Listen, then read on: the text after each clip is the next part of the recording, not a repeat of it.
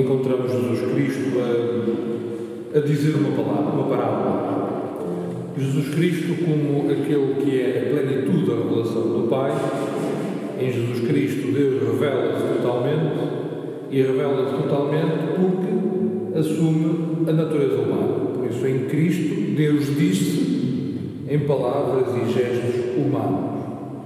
Por isso, a partir de Cristo, nós percebemos que o ser humano, a nossa experiência, é a gramática através da qual Deus se quer comunicar e torna possível compreender e viver em relação com Deus. Por isso, não é de estranhar que Jesus Cristo utilize com muita frequência exemplos, situações da vida concreta e a partir de situações dia a dia simples, ele explica o significado do reino, significa, mostra o significado que a vida tem para cada um de nós. Mas também não é de estranhar que, ao Deus revelar-se, nos queira mostrar coisas que no nosso dia a dia, na nossa vida, nós nem sequer ousamos sonhar, nem sequer ousamos desejar. Por isso, para nos falar de realidades que estão para além da nossa experiência concreta, Jesus Cristo recorre a uma, a uma estratégia pedagógica que é contar parábolas. Por isso, as parábolas são histórias que Jesus Cristo eh, idealiza para nos dizer algo que, a partir da nossa experiência do dia a dia, não era acessível, não era compreensível. Por isso, não é correto aplicar as nossas chaves de entendimento à parábola sem deixar-se surpreender pela novidade que o Senhor quer introduzir nela. E hoje aparece-nos aquela, aquela parábola da, da, das dez virgens.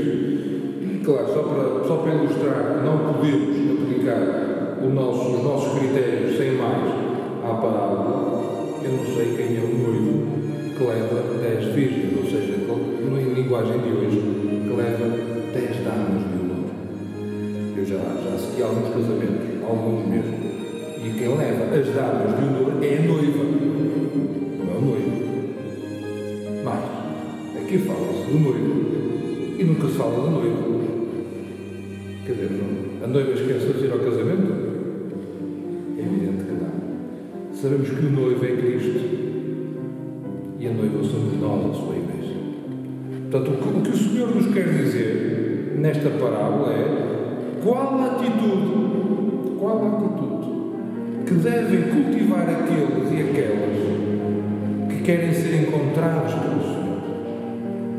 E a atitude, percebemos, é uma atitude de vigilância.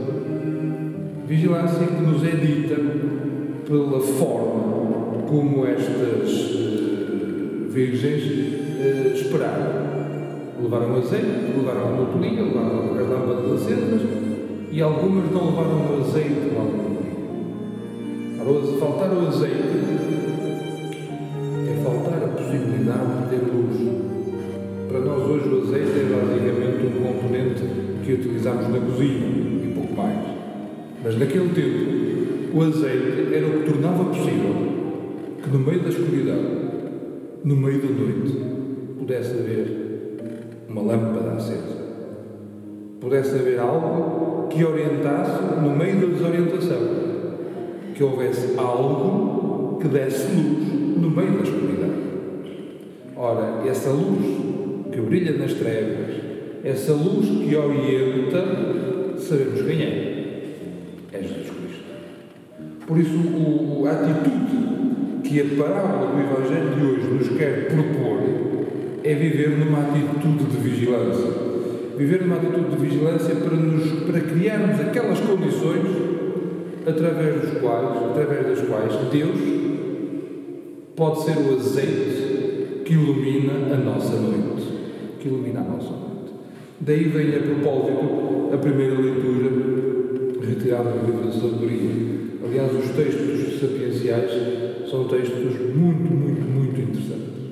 Aliás, se fizerem este exercício, eu já o fiz, eh, de tirar um texto, de uma, uma passagem de um livro sapiencial, não dizer de onde é tirado e entregar, eh, no meu caso concreto, quando fazia isso com, com agentes e pastoral catequética, nenhum deles diz que isto que é um texto que tem 22, 23, 25 séculos. Se, quando se pede para datar o texto, diz, não, o texto é contemporâneo, o texto é de agora mesmo. De facto, os textos sapienciais são textos muito interessantes. E, acima de tudo, são textos que dão resposta a uma, a uma realidade, que é a vida do dia a dia para os hebreus, estamos a falar para os hebreus. Não se podia orientar apenas por aquilo que diziam a lei. Há experiências, há coisas do dia a dia que não estão, deixando a expressão, regulamentadas. Por isso tem que se viver com sabedoria, usar sabedoria para perceber, para identificar. Ora, isto coloca do nosso lado uma carga de trabalho. Muitas vezes é mais confortável que alguém nos diga o que devemos fazer, que alguém nos mostre o que devemos pensar. Então nós fazemos aquilo, dizemos que pensamos daquela forma e supostamente a salvação parece estar garantida. Ora, isto nem às crianças nós fazemos assim. Por isso o Senhor não nos trata deste modo. Ele dá-nos a possibilidade de refletindo ao longo da nossa existência, irmos adquirindo um saber viver que é resultado da reflexão entre aquilo que é experiência e aquilo que nós entendemos da nossa experiência à luz da palavra de Deus. A sabedoria é isto. A sabedoria é a capacidade que nós temos, graças ao Espírito Santo, já sabemos, eh, já sabemos, mas às vezes, se não dizemos, não consideramos. Nós somos sábios ou adquirimos sabedoria na medida em que os acontecimentos do nosso cotidiano, da nossa vida normal, são lidos, interpretados e compreendidos à luz da história da salvação. Isto é que ser sábio. Ou então ser sábio no conceito do Antigo Testamento, no Novo Testamento e na Igreja hoje diríamos que era viver com o sentido da fé. O senso vida e fidel nos fala lá Laumenses. Viver com o sentido da fé, que é, eu não tenho que dizer a toda a gente como é que tem que viver e o que é que tem que pensar. Cada um de nós tem a sua cabecinha, o seu coração. Mas, se cada um de nós procurar fazer este exercício de compreender a sua vida e a sua existência à luz da palavra de Deus e agir da forma que, segundo essa palavra, lhe afigura como o mais correto, então essa pessoa é sábia.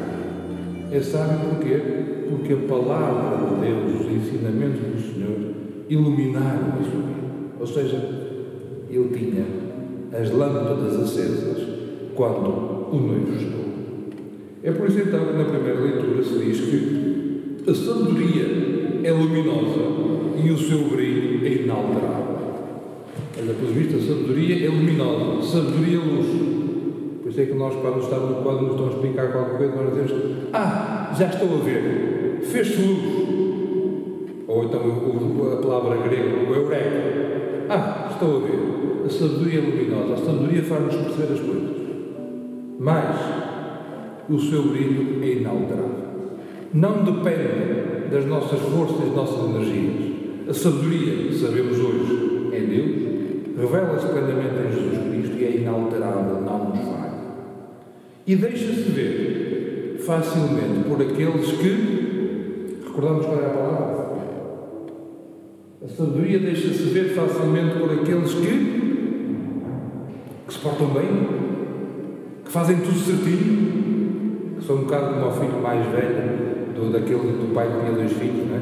O filho pródigo pelo filho velho. A sabedoria deixa-se ver por aqueles que são assim muito, muito cumpridores? É isso que faz parte? A sabedoria deixa-se ver por aqueles que o amam. E aqui é que está uma chatice. A sabedoria deixa-se ver facilmente àqueles. Não é por acaso que à primeira leitura nós respondemos cantando a minha alma tem sede de vós, meu Deus. Este, a, a questão da sede a questão do desejo, a questão do querer muito. Nós desejamos, queremos muito estar com aqueles que amamos. Por isso, na medida em que nós amarmos a Deus, Deus torna-se visível aos nossos olhos. E amar a Deus não exclui as outras formas de concretização humana. Por isso, quanto mais nós amamos a Deus, mais qualificada é a nossa relação amorosa com aqueles que amamos. Os irmãos, os pais, os filhos, os amigos, as esposas, os esposos. Uma coisa não se contrapõe à outra, pelo contrário. Quanto mais amamos mais plenamente vivemos os amores que constituem a nossa vida. Por isso, se a sabedoria é luz e se a sabedoria deixa-se ver facilmente aqueles que a amam e faz-se encontrar aos que a amam. Por isso já sabemos como é que podemos levar azeite na autoria para que nunca nos falte a luz. Amar e deixar-se encontrar. Pai, não é nós encontrarmos Deus, é deixar que Deus nos encontre e faz-se encontrar aos que O que quer dizer com isto? Se calhar a, a, atitude sapiencial que o Senhor nos, nos pede não é tanto aquela atitude de vivermos sofregamente, com medo de perder seja o que for, ou com medo de não concretizar seja o que for, mas é esta atitude de alguém que tem sede de Deus. E ter sede sabemos que é aquele desejo mais profundo que nos habita. E na medida em que nós cultivamos esse desejo, então deixamos de encontrar por Deus e deixamos que Deus nos ensine a viver corretamente a nossa vida. Por isso é que tudo isto de pensar sapientemente ou com sabedoria o nosso dia a dia implica aquilo que hoje o Papa Francisco e bem colocou na linha da frente, que é a questão do discernimento. Discernimento, discernimento sinais dos tempos, sabemos, já vem lá pelo menos desde o Vaticano II, eh, o discernimento como nós percebemos qual é o caminho a partir do qual Deus quer que nós caminhemos. E esse caminho é iluminado por Ele. Mas para Ele iluminar, nós temos que cultivar esta atitude sapiencial. Temos que fazer esta, temos que meditar continuamente, como fazia Maria, né? meditar continuamente a palavra de Deus no seu coração, para que a palavra de Deus seja luz que ilumina e ajuda a compreender o nosso dia a dia e nessa compreensão cotidiana percebemos que é aí que Deus se revela. Porque se Deus se revela plenamente em Jesus Cristo, isto é, é o argumento, se Deus se revela plenamente em Jesus Cristo, e Jesus Cristo, para revelar plenamente quem Deus é, assumiu a nossa natureza humana, prescindir da nossa humanidade de hoje, impede-nos conhecer Deus. Deixa-me ver se digo isto de uma forma mais simples. Se Deus, para se dar a conhecer plenamente, fez com que Jesus Cristo assumisse a nossa natureza humana, por isso, a natureza humana tornou-se uma gramática na qual podemos dizer e perceber Deus.